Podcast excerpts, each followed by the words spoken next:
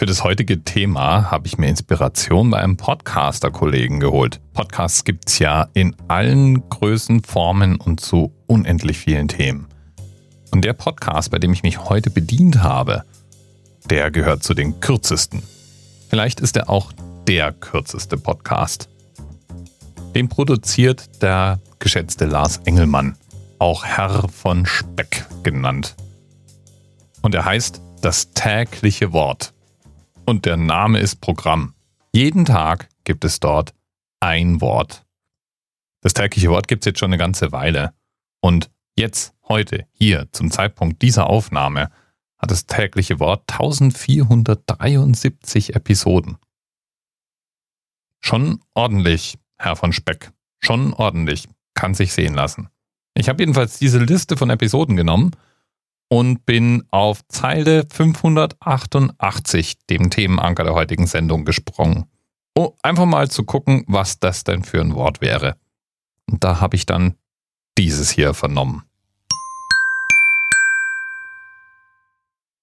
Doggerland. Ja, Doggerland. Und Doggerland hat mich nicht mehr losgelassen. Und deswegen ist Doggerland jetzt das Thema von Folge 588. Lars selbst übrigens gibt Tipps, was man denn mit seinem Podcast anfangen kann. Und er hat auch recht. Er fängt nämlich an mit den Worten, es gibt eine Menge schöne, seltsame oder bemerkenswerte Wörter. Das tägliche Wort hebt jeden Tag genau eines davon hervor. Benutze das tägliche Wort als Tagesmotto, lasse es spielerisch in deine Sätze einfließen, trainiere damit für Kreuzworträtsel oder setze dich in einen Lehnstuhl vor den Kamin, zünde eine Meerschaumpfeife an und denke über seinen Klang oder seine Bedeutung nach. Was du mit dem täglichen Wort anstellst, liegt ganz bei dir. Ich nehme an, ich kann damit machen, was ich will. Das inkludiert auch eine Anerzählt-Episode. Also bin ich mal losgezogen und habe nach Doggerland gesucht. Liebe Briten, ihr müsst jetzt ganz, ganz stark sein. Ich weiß, ihr seht euch selbst als Inselbewohner und irgendwie abwesend vom europäischen Festland. Manchmal könnte man auch unterstellen, vielleicht jetzt nicht mehr ganz so sehr, wo Trump an der Macht ist, aber in der Vergangenheit, dass ihr am liebsten Paddel kaufen würdet und Richtung USA davon paddeln. Special Relationship und so. Ja. Warum müsst ihr nun stark sein? Weil ihr nämlich nicht immer eine Insel wart. Genau genommen wart ihr bis vor 8000 Jahren durch Festland mit Europa verbunden. Und zwar ziemlich viel Festland. Praktisch die ganze Nordsee war eine einzige Landmasse. Da gab es einige große Flüsse und mindestens einen riesigen Binnensee, aber im Großen und Ganzen war das bewohnte Landfläche. Auch die Küsten verliefen zu der Zeit deutlich weiter draußen als heute. Durch die vorangegangene Eiszeit waren nämlich riesige Mengen an Wasser in Gletschern gebunden. Und der Wasserspiegel lag deutlich niedriger als heute. Es gab noch kein Wattmeer, es gab noch keine Nordsee, es gab noch keinen Kanal zwischen Festland und Großbritannien. Das war alles bewohnbares Land. Fruchtbares, bewohnbares Land. Doggerland eben. Als Doggerland dann nach und nach dem steigenden Meeresspiegel weichen musste, blieb irgendwann nur noch eine Nordseeinsel übrig, die auch manchmal noch Doggerland genannt wird, aber eigentlich Doggerbank heißen würde.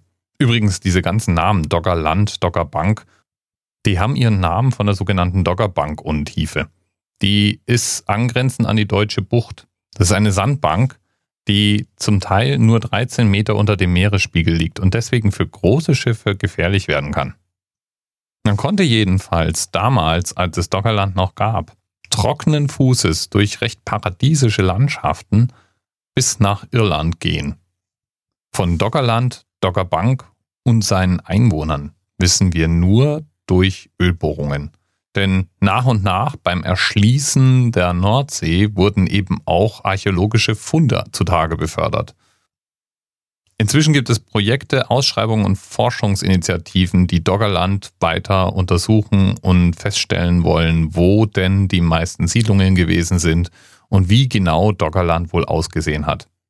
Es gibt Karten mit den wahrscheinlichen Flussverläufen und eine ständig wachsende Anzahl von Artefakten, die uns unsere Urahnen zurückgelassen haben.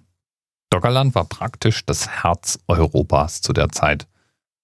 Die Menschen, die dort lebten, waren noch nicht wirklich richtig sesshaft, sondern teilsesshaft, saisonal sesshaft sozusagen. Der Untergang Doggerlands muss auch einigermaßen dramatisch gewesen sein. Tsunamis, immer weiter ansteigende Meeresspiegel, die die Küstenregion bedrohten, drängten die Einwohner immer weiter zurück. Die meisten Siedlungsartefakte wird man daher wahrscheinlich auf den großen Sandbänken finden. Die versanken eben als letztes. Spannend. Dockerland. Lieben Dank an Lars alias Herr von Speck, der dieses Thema zwar nicht vorgeschlagen hat, den ich jetzt aber sozusagen zum Ehrenthemenpartner nenne. Lars macht übrigens bei einer ganzen Reihe wirklich interessanter Projekte mit. Und für jedes habe ich dir einen Link in die Notizen zur Sendung gepackt. Da gehört zum Beispiel der interaktive Rollenspiel- und Hörspiel-Podcast Puerto Partida dazu. Oder die Geschichtenkapsel, in der Hörspielfans so richtig auf ihre Kosten kommen.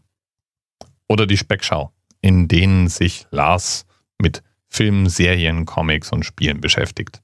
Alles mal wert, reingehört zu werden. Danke dir mal wieder fürs Zuhören.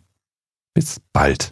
All across the Doggerland, all across before the tides, across the hell and world, take the highlands near and wide.